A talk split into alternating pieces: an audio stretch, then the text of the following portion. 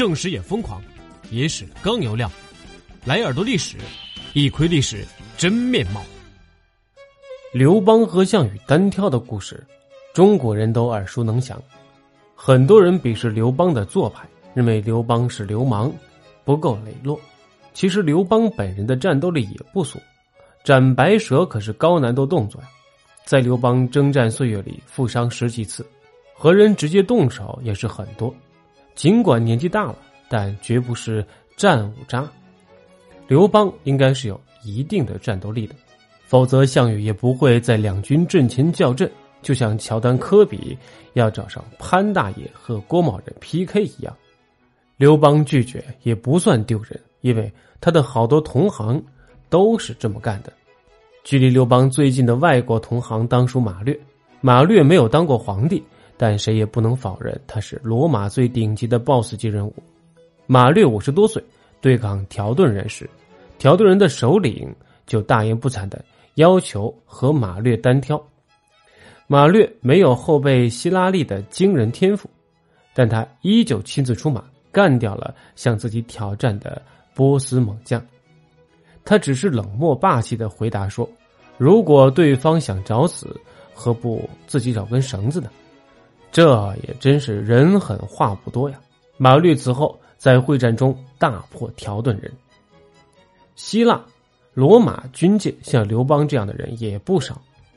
安提柯二世向皮洛士大王发出单挑邀请时，皮洛士也拒绝了。安东尼和乌大维争夺江山时，安东尼也要求和乌大维单挑，乌大维很有自知之明，也拒绝了这个建议。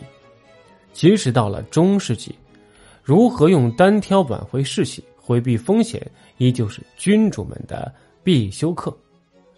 腓力六世比爱德华三世大十九岁，因此爱德华三世毫不犹豫的要提出单挑，决定法国王位的归属。腓力六世为了避免白白送命，只好拿出了君不和风尘单挑的惯例搪塞。在克莱西。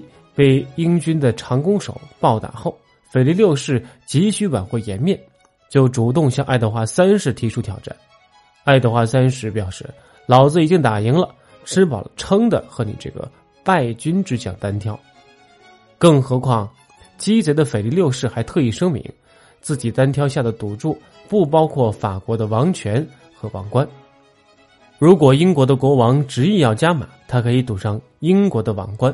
腓力六世的小算盘还是输了，大不了赔上自己的半截入土的身子；赢了还要英国的王冠。这种无赖的单挑价码，明显就是恶心对手的，纯粹是打了败仗也要争口气。到了近代啊，依旧有君主想通过单挑解决两国的争端。瑞典的古斯塔夫四世就是典型的，他选了拿破仑当对手。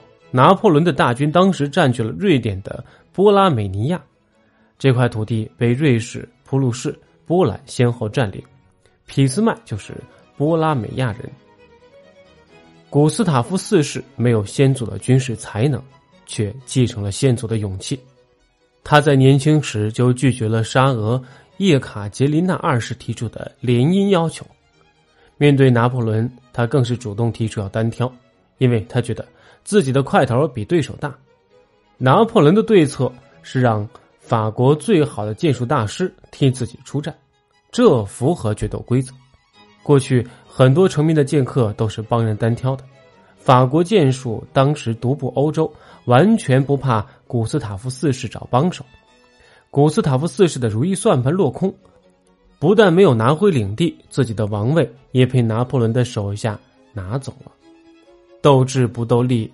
一点都不丢人顶级的军政要人，接近球赛的教练，哪怕原先有过辉煌的战绩，也早就过了黄金期。所以大家接受挑战时，都普遍的很鸡贼。好了，感谢收听本期的耳朵历史，我们下期再见。